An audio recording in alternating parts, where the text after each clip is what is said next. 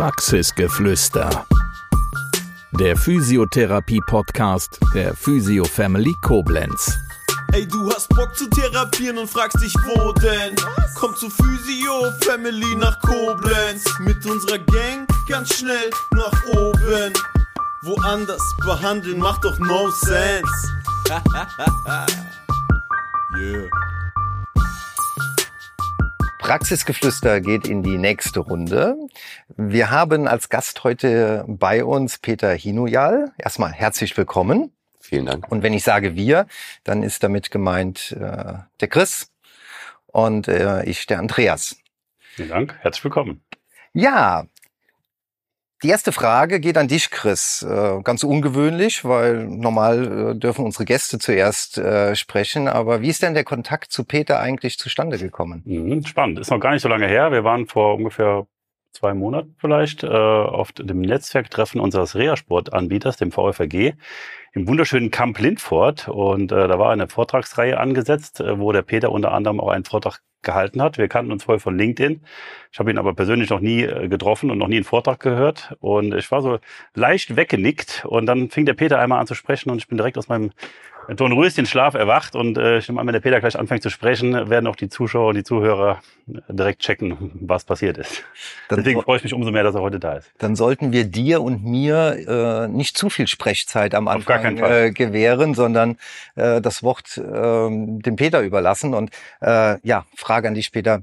Wer bist du? Wo kommst du her? Gib uns einfach mal erstmal einen kurzen Überblick, mit wem wir es zu tun haben.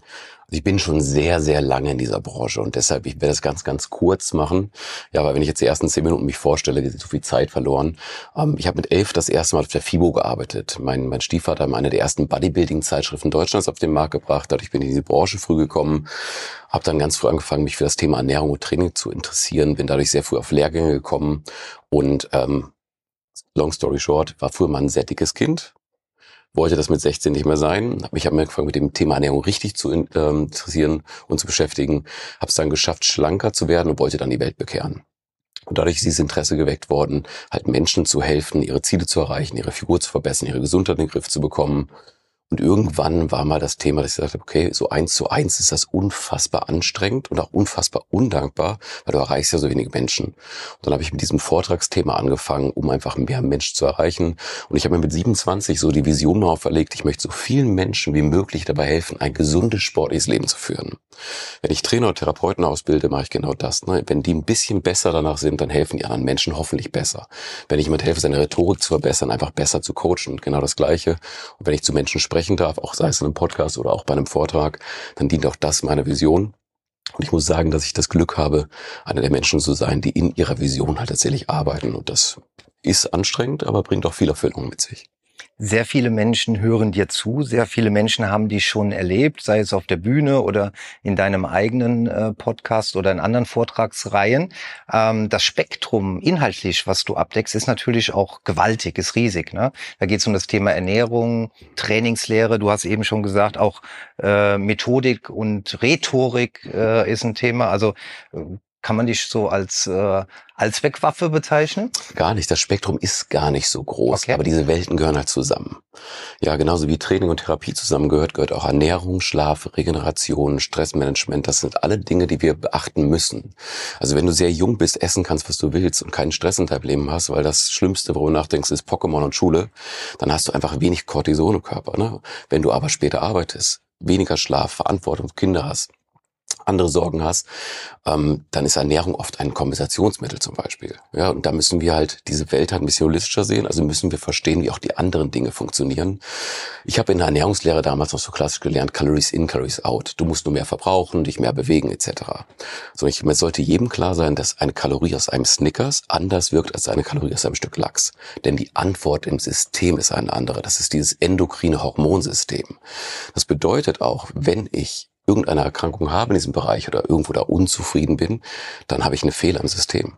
Also muss ich mich viel mehr mit nicht nur dem Lebensmittel beschäftigen, sondern mit diesem Zusammenspiel der Hormone. Ja, und das ist nicht nur Ernährung, das ist Bewegung. Ein Beispiel, zu viel Fettgewebe erzeugt ähm, entzündungsfördernde Stoffe. Das heißt, ein zu viel viszerales Fett wird zum einen Organ. Todesursache Nummer eins in Deutschland, Erkrankung, kardiovaskuläre Erkrankungen, Herzinfarkt, ne, Schlaganfall, Weihnachtsshow von Helene Fischer. Ne, aber meistens sind es eher Entzündungen. Das heißt, wenn ich jetzt dieses Organ habe, was permanent Entzündung fördert, dann muss ich lernen, da was dagegen zu stellen. Ja, und das wäre zum Beispiel unsere Muskulatur. Wer zu viel Körperfett hat, der hat zu wenig Muskeln. Ja, also muss ich die Balance wiederherstellen. Und das ist Training, Bewegung, Schlaf, die richtigen Entscheidungen beim Essen zu treffen und manchmal auch den richtigen Gemütszustand erst einzunehmen, bevor ich etwas esse. Wir hören in den ersten Minuten schon, wir könnten uns über sehr, sehr viele Dinge unterhalten, haben uns aber für heute zumindestens mal ausgeschaut, äh, das Thema Generation Z ein bisschen mhm. näher zu beleuchten. Und äh, da fließen natürlich all die Faktoren, die du jetzt gerade äh, genannt hast, äh, mit rein. Zum einen Generation Z sicherlich unsere Endkunden mhm. oder Patienten auch. Aber Mitarbeiter?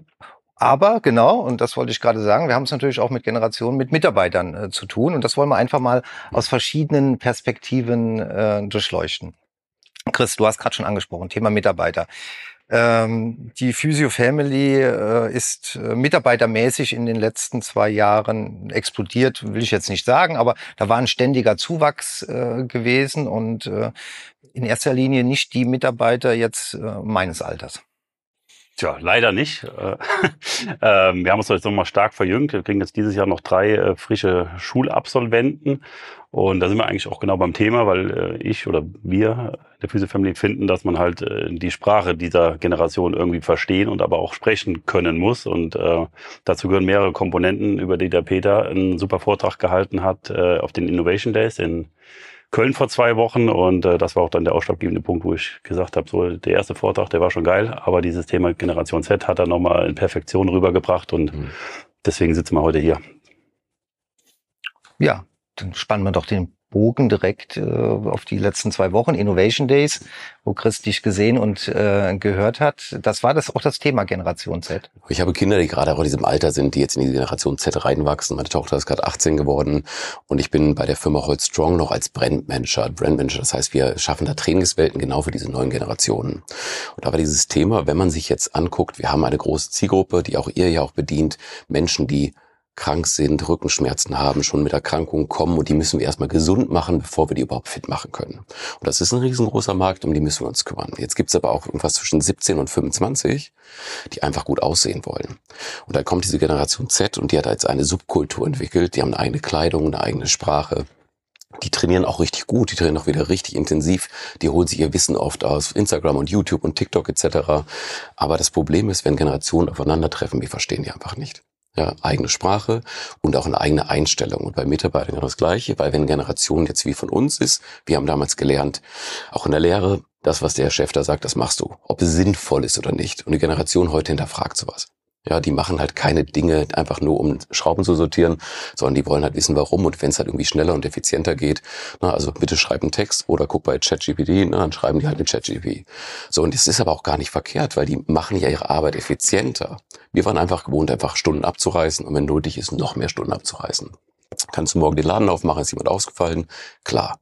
Heute sagen die dir, da sind aber keine elf Stunden Pause dazwischen. Ja, ich darf morgen nicht aufschließen. Und jetzt haben wir dieses Problem, dass wir diese Generationen halt verstehen lernen müssen, damit wir nicht denken, die machen alles falsch. Und ähm, gerade beim Training ist es so, ich hatte das Beispiel gegeben, ich hatte dann mal gefragt, wer so die Begriffe, die Sprache überhaupt von denen kennt. Zum Beispiel gibt es einen Begriff, der heißt Bulgarian Split. Das ist eine Übung Bulgarian Split Squats. Ja, für uns Kinder der 80er, Bulgarian Split könnte auch eine Eiscreme sein. Das heißt, dann machen die einen Minicut. Minicut ist keine Frisur, hat damit überhaupt nichts zu tun, ist eine kleine Diät, die man zwischendurch macht. Danach kommt die Balkphase. Da baut man auf, gab es im Bodybuilding auch schon früher. Aber diese, diese Massephase, ne, diese Massephase, ja, hat einfach so, so, so die ganz eigene Sprache und das muss man halt einfach lernen und auch beachten. Naja, und wenn wir jetzt nochmal diese Arbeitsthematik haben, dann bewerben die sich mit einem völlig anderen Welt. Weil wir Eltern haben dafür gesorgt, dass sie natürlich schon sehr viel von zu Hause mitbringen. Ja, die haben vielleicht wenig Nebenjobs machen müssen, die haben, ne, sind gut durchgekommen. Wir wollten nur das Beste für die, die sind sehr behütet. Ähm, wenn die in der Schule Probleme hatten, der Lehrer darf ja nicht erziehen und die Lehrerin, dann kommen die nach Hause, sagen, ich habe gar nichts gemacht. Dann ruft die Mutter an und sagt, sie können mein Kind nicht bestrafen, dass er gar nichts gemacht. Also auch diese Erziehungsmaßnahmen fehlen ja. Na, jetzt kommen die zur Arbeit wollen 30 Stunden arbeiten, wollen Work-Life-Balance haben. So, ne, du bist es genauso wie ich. In der Zeit, wo man wirklich was erreichen will, gibt's kein Work-Life-Balance. Ne? Da gibt's Work ne? und ein bisschen leben, klar, ne? aber Balance ist da ganz weit weg. Ja, und die kommen jetzt aber rein und fordern von Anfang an diese Balance. Und das ist auch in Ordnung, weil in deren Welt ist das korrekt. Ja, nur jetzt, sagen wir mal, wir haben jetzt einen in meinem Alter im Büro sitzen, jetzt kommt ein junger Mitarbeiter, gerade 18 Grad von der Schule, will zweimal die Woche Homeoffice machen, will mehr Tage Urlaub haben, bekommt die auch noch, weil wir halt einen Mangel an Fachkräften haben. Und du sitzt da und sagst, ey, ich habe die letzten zehn Jahre jedes Mal zehn Überstunden gemacht, hat mir niemand gedankt und jetzt kommt da so ein junger Mensch und kriegt von Anfang an alles und der ist auch noch schlechter vielleicht im Fachwissen als ich, weil er keine Erfahrung hat.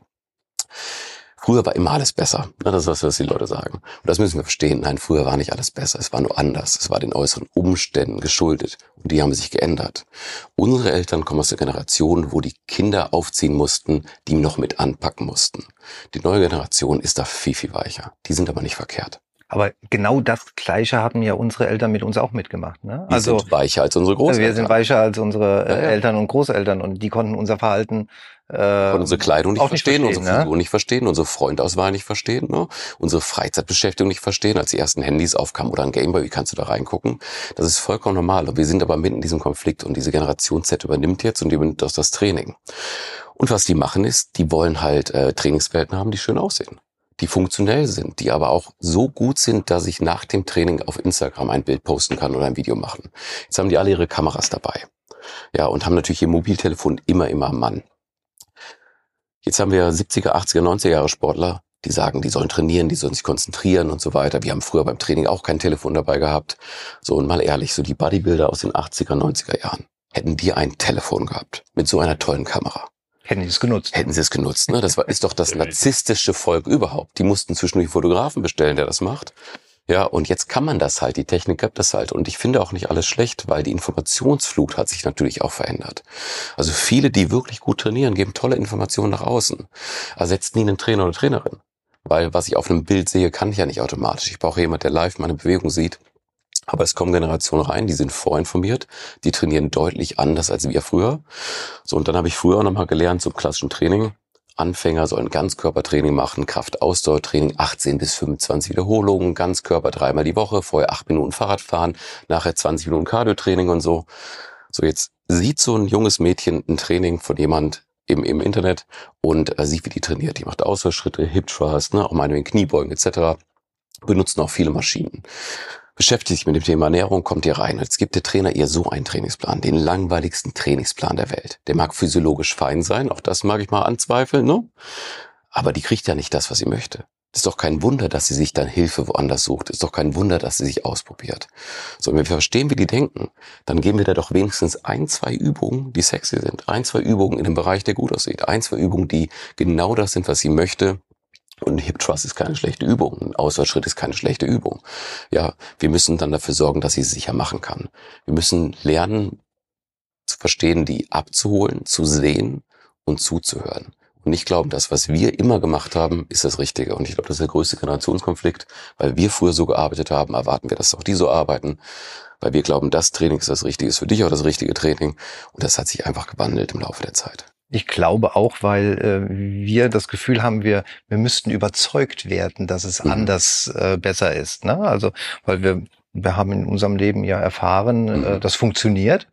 Äh, wir haben keine Vergleichsmöglichkeiten, oh ja. weil es gefühlsmäßig einfach immer gut äh, funktioniert hat. Ne? Und jetzt müssen wir einfach mal äh, einen Input kriegen und sagen, äh, oder zumindest offen sein dafür, zu sagen, Mensch, äh, hören, hören wir einfach erstmal mhm. zu. Ne? Absolut. Ich glaube, das Zuhören ist erstmal das Geben Wichtige. Zuhören ne? und dann heißt aber nicht, dass wir jetzt mit denen plötzlich in Jugendsprache sprechen wollen. Mhm. Das fanden wir bei unseren Eltern schon furchtbar, wenn die es versucht haben. Ja, wir müssen denen nur Flächen schaffen, nur kleine Welten und wenn es halt nur ein paar Quadratmeter sind, wo die aber sagen, hey, das ist deins. Ja, es geht nicht um Krankheit, hier geht es nicht um Therapie, sondern geht es nur um Training, gut aussehen, schönes Spiegel, gutes Licht, macht das. Und jetzt ist eine, eine, egal ob Trainingsstätte oder, oder Therapieeinrichtung ist, es kann doch nichts Besseres passieren, als dass Kunden jeden Tag, wenn sie hier sind, stolz markieren, dass sie hier sind. Ja, das mit der Welt teilen. Ich war da im Training, da war ich am Anfang in der Therapie, danach bin ich raus, ich bin da geblieben, weil es mir da gefällt. Ja, und wir hatten gestern dieses Thema ja auch ganz kurz. Wenn ich halt in der Therapie bin und ich gehe danach ins Training über, ich möchte in keinem Krankenhaus trainieren.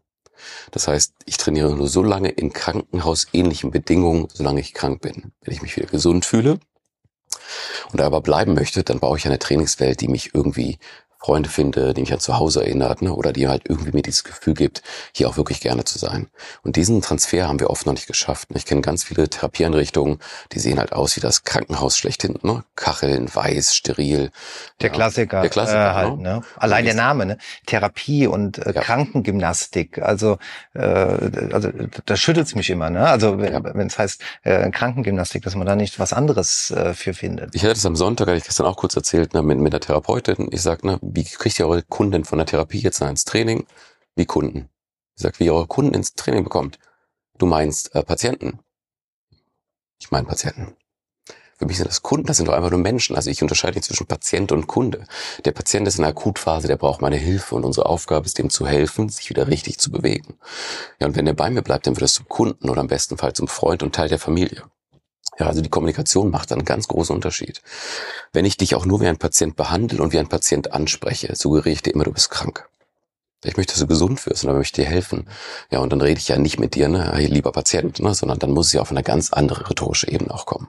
Und ich habe immer dieses vermeintliche Abhängigkeitsverhältnis. Mhm. Ne? Also ich habe da einen kranken, in Anführungszeichen kranken Menschen, der zum Arzt oder zum Therapeuten geht, wo immer die, eine, da ist nie eine flache Hierarchie, da mhm. ist immer was, eine, eine Abhängigkeit und äh, die finde ich, sollte man dauerhaft halt äh, auflösen äh, können. Ne? Und dann ja. sagst du schön halt, dann wird es irgendwann vielleicht zum Kollegen, zum Partner, zum, zum Freund, wenn es gut läuft und oder vielleicht auch zum Fan, weil du ihm geholfen ja. hast. Also ist, auch das ist möglich.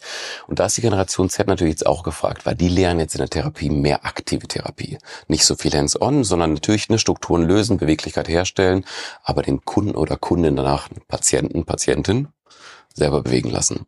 Ja, und das macht halt jetzt auch einen Arbeitsplatz attraktiv, dass ich jetzt nicht nur im 20-Minuten-Takt halt Leute massiere, weil das glauben ja die Patienten, was wir da machen, ne? ihr massiert die nur, sondern wir sagen, guck mal, ich löse das hier, ich helfe dir ein bisschen, ich helfe dir dabei, dich besser zu bewegen und du musst mir jetzt helfen, komm ab ins Training, mach die Übung, mach die regelmäßig, mach die hier. Denn Übungen, die man nur zu Hause macht, die macht man so lange, wenn man Schmerzen hat und danach nicht mehr. Das heißt, wir müssen diese Kommunikation noch hinbekommen. Kunde versteht, wir öffnen die Tür, wir gehen gemeinsam da durch. Und wenn du willst, dass die Tür offen bleibt, dann fängst du an, dich hier regelmäßig zu bewegen und dann hilfst du uns. Und dann haben wir immer noch genug Kunden und Kundinnen als Patient. Wir haben aber eine Menge Menschen, die verstanden haben, hey, der hat mir jetzt so gut geholfen, mir selber zu helfen. Und ich glaube, das ist das große Ziel in Therapie und die Generation Z versteht das, weil die wollen halt diese Freiheit, die wollen sich auch auslassen im Training, die wollen ihr Wissen dann halt auch mal in der Bewegung halt zeigen können. Trotzdem, glaube ich, sollte man nicht unterschätzen, äh, hands-on, äh, es Super nicht ganz äh, auf Seite zu schieben, sondern es ist natürlich ein, guter Türöffner und es ist ganz wichtig, auch eine Vertrauensbasis äh, zu schaffen. Ne? Nur die, den richtigen Zeitpunkt zu finden, das wieder abzulegen und dann in die Eigenverantwortung, in die Eigeninitiative, begleitend durch den Therapeuten oder Trainer dann äh, zu kommen. Wenn du aber halt nur Hands-on machst, ne, also abgesehen davon, dass es deinen Job natürlich echt schwer macht und auch dann irgendwann sehr monoton, hast du einfach diesen Effekt, dass Kunden oder in dem Fall noch Patienten halt glauben, einmal die Woche sich bewegen lassen reicht.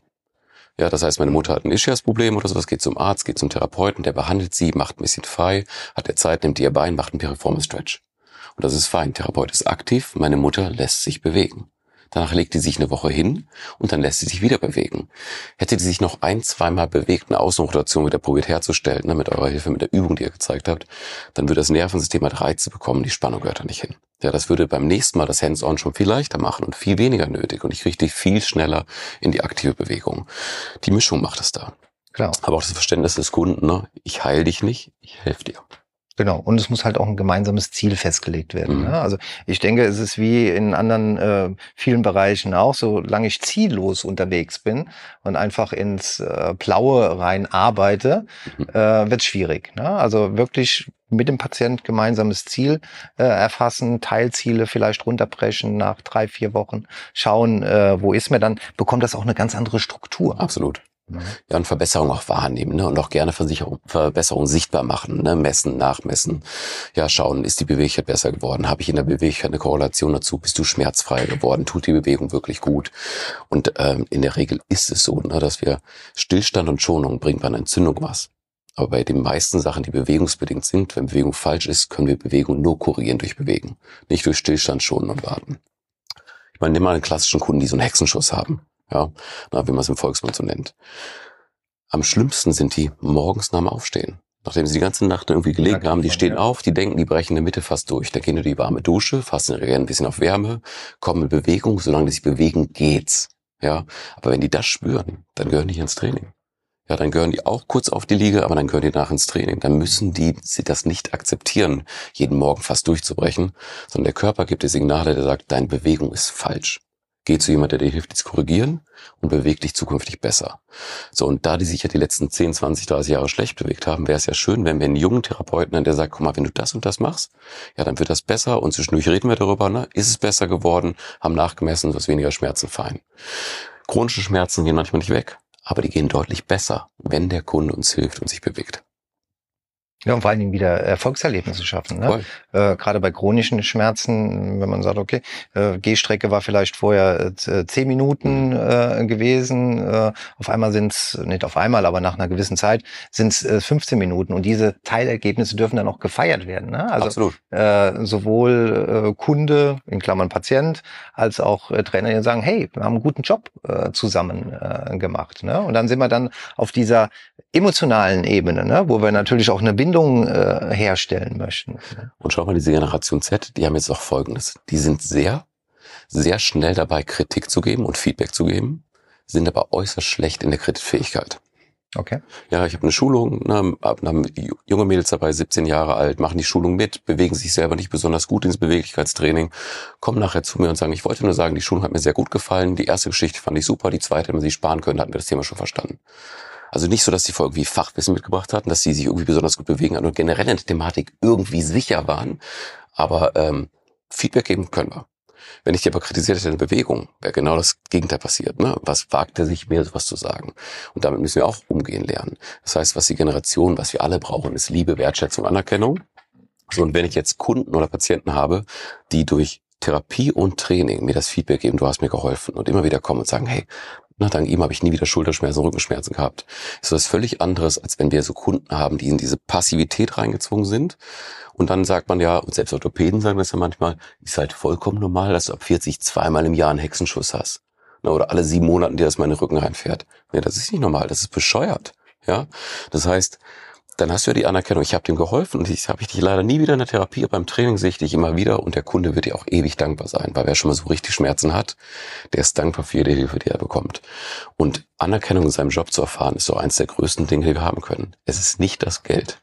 Ja, die Generation Z leidet oft nicht unter Geldmangel. Aber Anerkennung, Wertschätzung, dadurch vielleicht auch wieder Fleiß zu entwickeln oder mehr Vision auch in sein eigenes Handeln zu bekommen, ist ganz viel wert. Und auf der anderen Seite die Kunden und Kundinnen, ich habe das beim Vortrag auch gesagt, man hat Menschen gefragt, die gesund steinalt geworden sind, was deren Geheimnis war. Keiner hat gesagt Training und Beweglichkeitstraining und Therapie. Harte Arbeit, Sinnhaftigkeit, Selbstständigkeit. Selber anziehen, für sich selber sorgen, Sinn erfüllen in seinem Handeln, für andere doch da sein können, sich ein Leben lang bewegen zu können.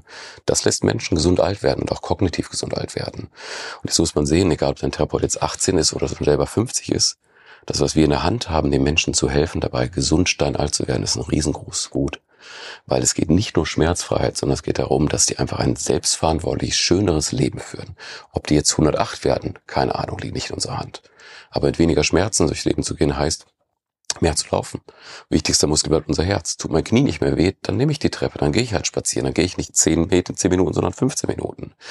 Keine Rückenschmerzen, so heißen, man kann halt wieder Krafttraining machen und sorgt dafür, dass wir Fettgewebe reduzieren, ersetzen mit Muskeln.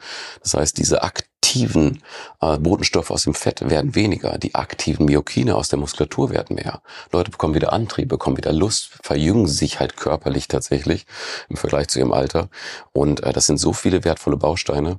Und ich weiß nicht, ob die Generation Z schon so weit sieht. Liegt aber an uns, denen zu sagen, mal, unser Job ist viel mehr als jetzt kurz den Knieschmerz zu lösen, sondern du hilfst halt wirklich auch deinen Eltern und Großeltern, dass sie gesund und hoffentlich glücklich steinalt werden.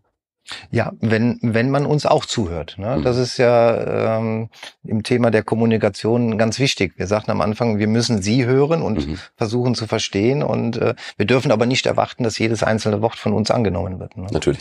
Ja, natürlich. Das ist klar. Das wird natürlich kritisch beäugt. Es ist natürlich auch, und das ist auch eine reine Kommunikationssache natürlich, ne? Wir, natürlich ist man dann auch sehr harsch und sehr, sehr endgültig in seinen, seinen Aussagen. Ja, das heißt, also wenn jetzt jemand Knieschmerzen hat, dann gibt es nicht die eine Lösung, diesen Knieschmerz in den Griff zu bekommen.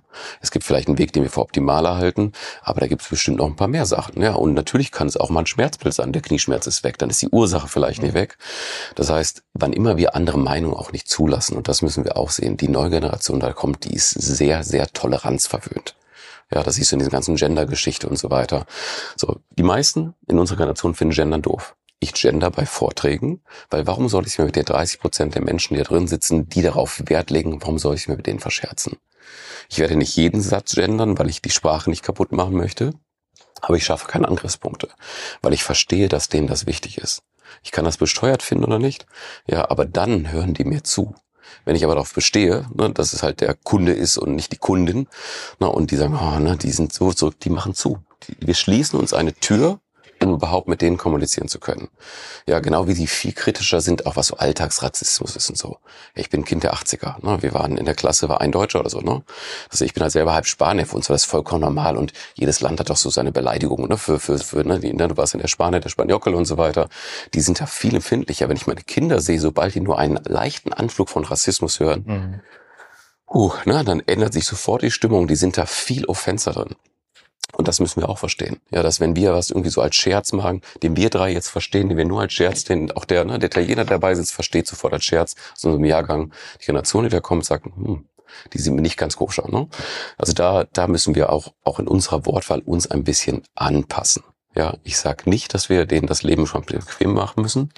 Wir müssen nur lernen, dass wenn wir kommunizieren wollen, dass wir deren Werte verstehen müssen. Ja, ansonsten Werte, unsere Botschaft nicht drüber. Genau, die Werte haben sich, haben sich geändert. Und ich finde die auch gar nicht schlecht. Ich finde manche Sachen übertrieben, ich finde manche Sachen halt auch, auch schwierig. Ja, aber die Grund, Grundidee ist ja fein. Ne? Jedem Menschen seine Meinung zu lassen, seine Ethik, auch seine Wunschvorstellung. wenn jetzt jemand denkt, der wäre eine Katze, den Katzenklo hinzustellen, finde ich too much, ne? Aber es gibt halt halt so ein paar Sachen, die finde ich in der Grundethik erstmal auch fein. Schauen wir nochmal Generation Z im Alltagsbetrieb. Also wir sehen, ähm, Physio Family hat ja mehr jüngere Therapeuten als jetzt Mittelalter, sagen wir es mal so. Äh, spiegelt sich das auch ungefähr mit dem äh, Patienten, Kundengut äh, wieder? Erleben wir auch, dass da ja, das sich ein bisschen geändert hat? Nein, also ich äh, kriege als Feedback auch von den Therapeuten, die bei uns neu anfangen, die vielleicht vorher in einer anderen Einrichtung waren, dass sie bei uns an einem Tag mehr junge Leute in der Behandlung äh, hatten als vorher in einem Jahr in der, in der äh, anderen Einrichtung, wo sie mehr lebenserhaltende Maßnahmen gemacht haben, als jetzt vielleicht äh, ein Sportlerknie wiederherzustellen und so.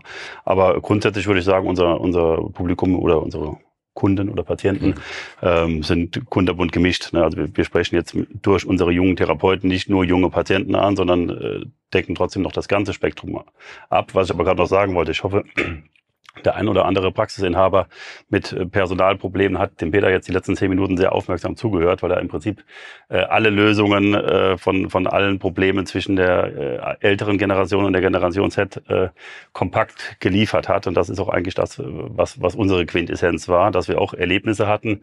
Ähm, das erzähle ich immer ganz gern mit unserer Azubine vor, vor Corona irgendwann, die nach einer Woche ihren, ihren Bachelorstudiengang bei uns abgebrochen hat, weil sie halt abends arbeiten musste und dadurch sei ihre Work-Life-Balance äh, gestört, ne, wo wir völlig fassungslos waren. Ne? Wie kann jetzt ein 17-jähriges Mädchen einmal von Work-Life-Balance äh, anfangen? Und dann haben wir ein halbes Jahr drauf rumgedacht und äh, geschmollt und und dann haben wir aber angefangen, uns damit zu beschäftigen, weil wir gemerkt haben, so, okay, wir sind jetzt so, also ich bin, ich war damals äh, Ende 30, ich muss irgendwie noch 20, 25, 30 Jahre, wenn es schlecht läuft, äh, mit denen klarkommen am Arbeitsmarkt. Nützt nichts, wenn ich mich jetzt jeden Tag aufrege und, und denke, was sind das für Idioten, ne? weil das ja irgendwie im Generationenvertrag so festgelegt ist. Die, die neue Generation muss sich über die alte aufregen und umgekehrt. Aber was der Peter halt wirklich schön auf den Punkt gebracht hat, man muss auch erkennen, äh, auf welcher Ebene kann man kommunizieren, sollte man kommunizieren und wo sind vielleicht Sachen, die gar nicht so verkehrt sind, auch wenn man die für sich persönlich vielleicht nicht jeden Tag mitnimmt, aber man kann sie zumindest tolerieren und dann ist der, der, der Workflow äh, viel einfacher gegeben, als wenn man jeden Tag denkt, was hat er jetzt schon wieder gesagt, was, was soll das, warum muss er jetzt schon wieder sein Essen posten, warum ne, das äh, einfach mal ausschalten und mal annehmen. Das ist eigentlich in meinen Augen das, was der Peter gerade wirklich schön mit, mit äh, lebhaften Beispielen auf den Punkt gebracht hat. Absolut, ja. Und auf der anderen Seite müssen natürlich auch, auch einige Strukturen müssen einfach gemacht werden, weil es sonst nicht funktioniert. Ja, und genauso müssen die auch lernen, sich an Regeln zu halten. Wenn die natürlich sehr früh wenig Autorität erfahren haben und dann erst im Arbeitsleben auf Autorität treffen, dann kommt es halt zu Konflikten, das ist natürlich vollkommen klar. Dann muss man nur schauen, dass sie die Sinnhaftigkeit darin halt auch verstehen können und dass ne, wir in einer Gemeinschaft sind, wir haben viele Mitarbeiter und Mitarbeiterinnen.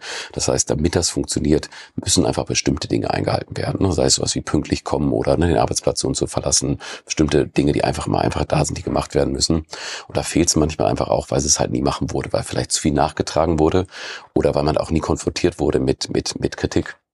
Okay. Ja, und, ähm, und wir sind halt als Eltern so gerade, ne, so die Generation, man, man, man vermutet in seinem Kind immer das nächste Wunderkind und das kann er nicht für irgendwas dafür, nach guck mal, wie clever er ist und so noch. Und, und man gibt denen halt ganz viel Lob für Dinge, wo du einfach sagen müsstest, hey, na, super, jetzt hast du endlich geschafft, deinen Schuh zu machen. Ja, ist kein Hexenwerk, ne, aber die sind halt gewohnt, dass sie dann für alles gerne gefeiert werden. Und ähm, das, das fehlt ihnen dann ja plötzlich. Und dann kommen die rein und bekommen plötzlich Regeln auferlegt und dann herrscht ein ganz anderes Regime, was sie ja gar nicht mehr kennen. Ja, weil ich meine, war von denen einer bei der Bundeswehr oder beim Zivildienst oder so, ne? Das hat ja keiner mehr erleben müssen, dass man einfach halt stumpfe Sachen machen muss. Ne? Und Dinge müssen einfach, oder dürfen, ne? Ja. Das äh, gibt's ja, beide Seiten. Genau, äh, beides. Aber dass man, dass man halt dann da so diese Zeiten gegangen ist, die sind halt durch diese Wohlbehütung fehlt's manchmal.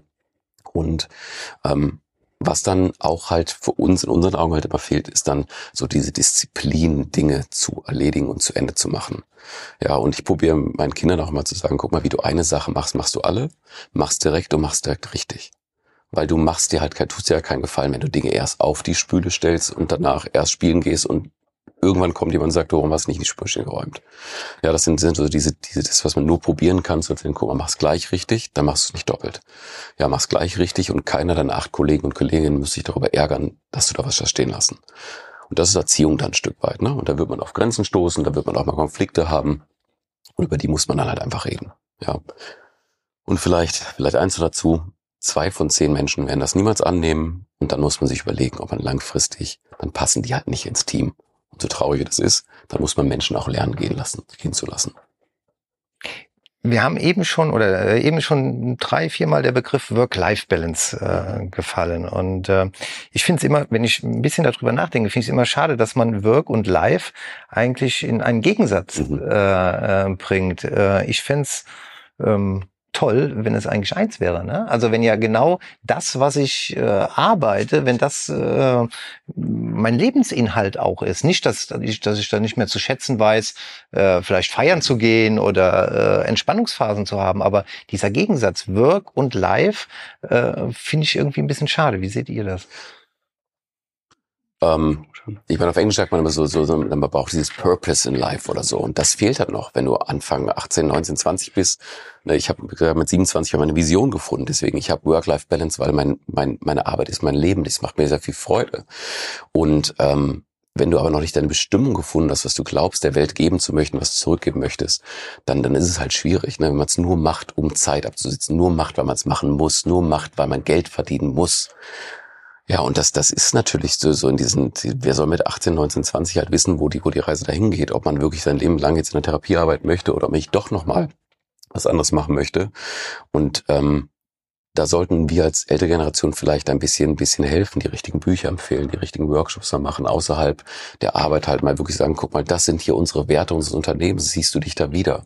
Hast du für dich selber schon überlegt, warum gehst du jeden Tag zur Arbeit? Und wenn er da sagt, ja, ich muss doch Geld verdienen, denk mal ein bisschen weiter, warum machst du es wirklich? Ja, ich möchte Menschen helfen. Du, wie könnten wir denn noch mehr Menschen helfen? Was können wir dir hier zur Verfügung stellen?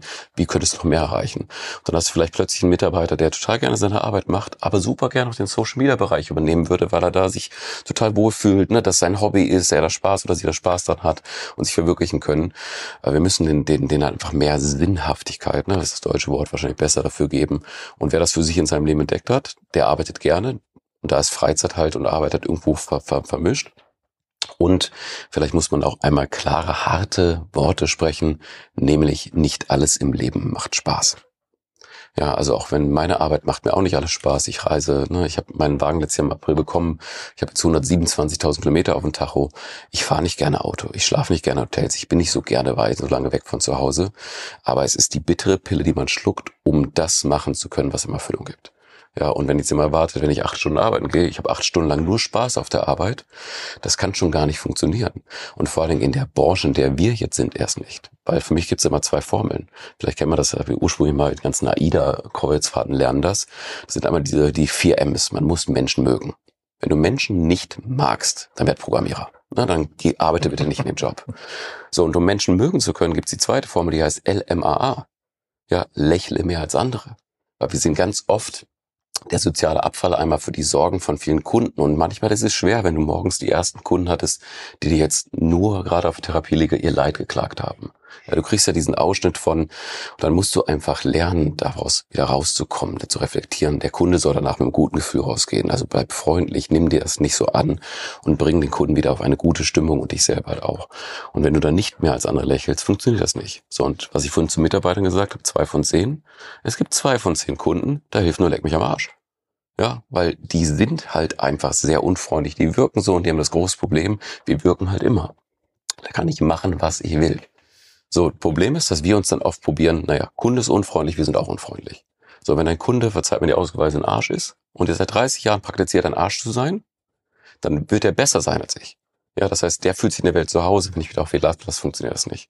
Das heißt, auch mit denen muss man lernen, umzugehen. Die kann man jetzt nicht alle rausschmeißen. Ne? Aber wenn du dann einfach ruhig bleibst, lächelst, höflich bleibst, entweder werdet ihr Freunde oder der Kunde denkt sich, Mensch, ich kann machen, was ich will, der bleibt immer so nett und höflich und wird hoffentlich sein eigenes Verhalten auch reflektieren und dich vielleicht auch ein bisschen anders spiegeln beim nächsten Mal und einfach entspannter werden. Oder wenn ich genau zuhöre und nicht mhm. nur äh, auf den Arschton höre, mhm. höre ich ja vielleicht auch raus, äh, was mit ihm wirklich äh, ist. Und dann sind wir wieder bei dem, was du ziemlich am Anfang gesagt hast, wir müssen den anderen einfach zuhören. Na klar. Egal, ob es eine Generation ist oder ob es eine bestimmte Person ist. Ja. Und wenn so Kunden kommen, müssen wir den jungen Mitarbeitern und Mitarbeitern beibringen, wie gehe ich damit um. Nehmen wir das Beispiel, ihr kennt alle so Mitglieder, die kommen hier rein und die warten immer, dass die Dusche kaputt ist. Und wenn die Dusche dann mal kaputt ist, gehen die zur Theke und beschweren sich jeden Tag, bis die Dusche repariert ist. So, ne, und jetzt kommt er zur Theke und dann sagt äh, die Thekenkraft, ne, du bist heute schon der Fünfte, der es zu mir sagt. Ja, dann ist er ja bestätigt in seiner Meinung, boah, hier ist ja alles Mist. Stimmt gar nicht, jede Dusche kann mal kaputt gehen. So, wäre er nach vorne gekommen, hätte sich beschwert, Mitarbeiter hat reagiert, sich bedankt, ne, danke, dass du mir das sagst. Hätte mal kurz im System nachguckt. Du, du äh, wir wissen das tatsächlich schon. Wir haben sogar schon jemand bestellt. Am Donnerstag um 11 Uhr kommt jemand, der repariert das. Kannst du eine der acht anderen Duschen nehmen bis dahin? Klar. Ja, wo soll der jetzt hin mit seiner Beschwerde? Der kann immer noch wütend durchs Studio laufen, aber ich habe mich nicht geärgert, der Kunde hat sich nicht geärgert und das ist das, was Service und Kommunikation ausmacht. Ja, und da wir diese Antworten kennen, weil die Fragen immer dieselben sind, lasst uns doch mal unseren jungen Mitarbeitern, lasst die Vokabeln lernen. Ne, übt das mit denen, die Situation, der sind. Weil die sind das erste Mal in der Situation, wissen nicht, wie sie reagieren sollen. Im schlimmsten Fall reagieren sie aus Angst dann vielleicht auch mit, ne, mit, mit, mit Aggression. Und ähm, man muss es auch anders sagen, die niedrigste Form der Kommunikation ist immer die Gewalt. Und wenn mir die Worte ausgehen, wird man halt immer aggressiv reagieren. Da siehst du bei diesen ganzen Internet-Nerds und sowas, ne, die irgendwie dann halt, die ganzen Trolls, die irgendwas runterschreiben, die können halt dann nur ihre Aggressionen dann so rauslassen, weil sie anders gar nicht kommunizieren könnten. Nimm mal gerade so bei fachlichen Themen. Ich möchte mal einen von denen treffen, der jetzt gerade, ne, du schreibst ein Thema hier zum Thema Therapie und irgendjemand schreibt da drunter, stimmt gar nicht, gibt's keine Evidenz dazu, Studie, bla bla bla und so, ne?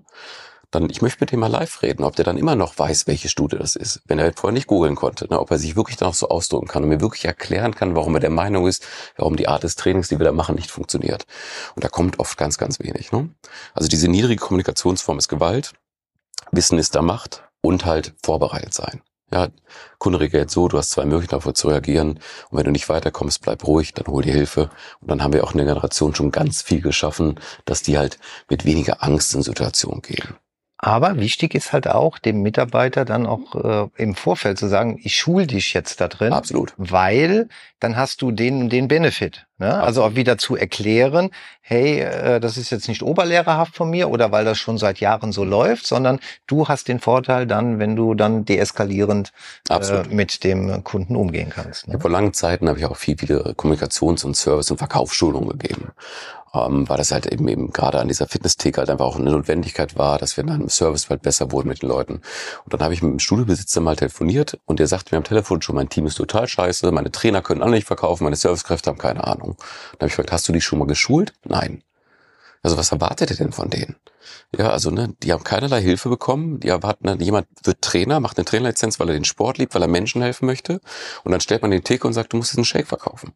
Der hat sich nicht als Verkäufer beworben, der hat sich als Trainer beworben. Das will er machen. Ja, und wenn du erwartest, dass er verkauft, dann bring's ihm bei. Oder mach doch mal eine Persönlichkeitsanalyse mit dem und guck, ob der überhaupt dafür geeignet ist. Weil ansonsten setzt sich da jemand ein, der jeden Tag unglücklich ist. Ist doch kein Wunder, dass dieser Mitarbeiter nicht bleiben möchte.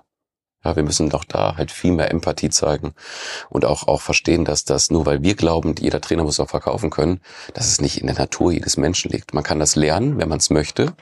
Ja, aber wir können ihn ja nicht zwingen dazu. Gefühlsmäßig äh, könnten wir, glaube ich, noch ähm, 200 Stunden Minimum, weiter reden Minimum, und Minimum. zuhören Mhm. in erster Linie äh, dir, ähm, lieber Peter.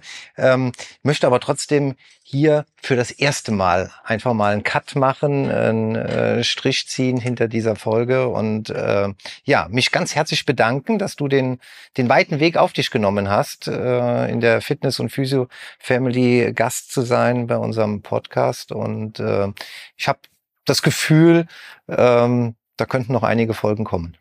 Und ich möchte mich auch nochmal bedanken für die tolle Aufnahme. Ne? Und Family Physio ist tatsächlich das Wort. Ich bin gestern sehr familiär aufgenommen worden. Wir hatten noch einen sehr, sehr schönen Abend. Und ähm, freue mich, wenn ich zukünftig auch öfter Teil dieser Familie sein darf. Das war Praxisgeflüster, der Physiotherapie-Podcast der Physio Family Koblenz. Bis zum nächsten Mal. Wir freuen uns, wenn du auch dann wieder gespannt zuhörst. Ey, du hast Bock zu therapieren und fragst dich, wo denn? Komm zu Physio Family nach Koblenz. Mit unserer Gang ganz schnell nach oben. Woanders behandeln macht doch no sense. yeah.